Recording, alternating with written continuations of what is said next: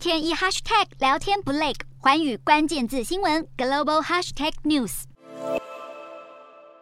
先帮投资人打强心针，通用汽车预告第二季财报将难以交出亮丽的成绩单，理由是晶片短缺下已经影响近十万辆的新车生产。通用汽车日前提交的监管文件显示，截至六月底，高达九万五千辆车生产时被迫搁置，因为欠缺半导体等零件，预计要到二零二二年底才能够完成出货。而通用汽车表示，四到六月总销量为五十八点二万辆车，衰退幅度超过一成五，其中未售出的车辆占比更达到一成六，将会重挫。通通用汽车第二季的净利只剩十六亿到十九亿美元，比起市场预估的二十四点六亿美元差了一大截，显示汽车业还是苦于晶片供应短缺。而先前通用汽车已曾警告，状况恐将持续到明年。以往美国新车供应通常都在每年生产四百万辆左右，但是在晶片短缺之下，如今被限缩到约只有一百万辆。另一方面，电动车却是两样情，特斯拉似乎已经走出上海厂停工的阴霾。一如马斯克所预期，二号特斯拉表示，尽管遇上无法掌控的供应链挑战和工厂停工，但是六月的产量创下史上新高，第二季交车量更突破二十五万，成功达标华尔街分析师的心理门槛。因此，虽然比上一季少了快两成，依然展望乐观。此外，也传出特斯拉要在七月的前两周暂停上海厂的大部分生产，以进行升级扩产，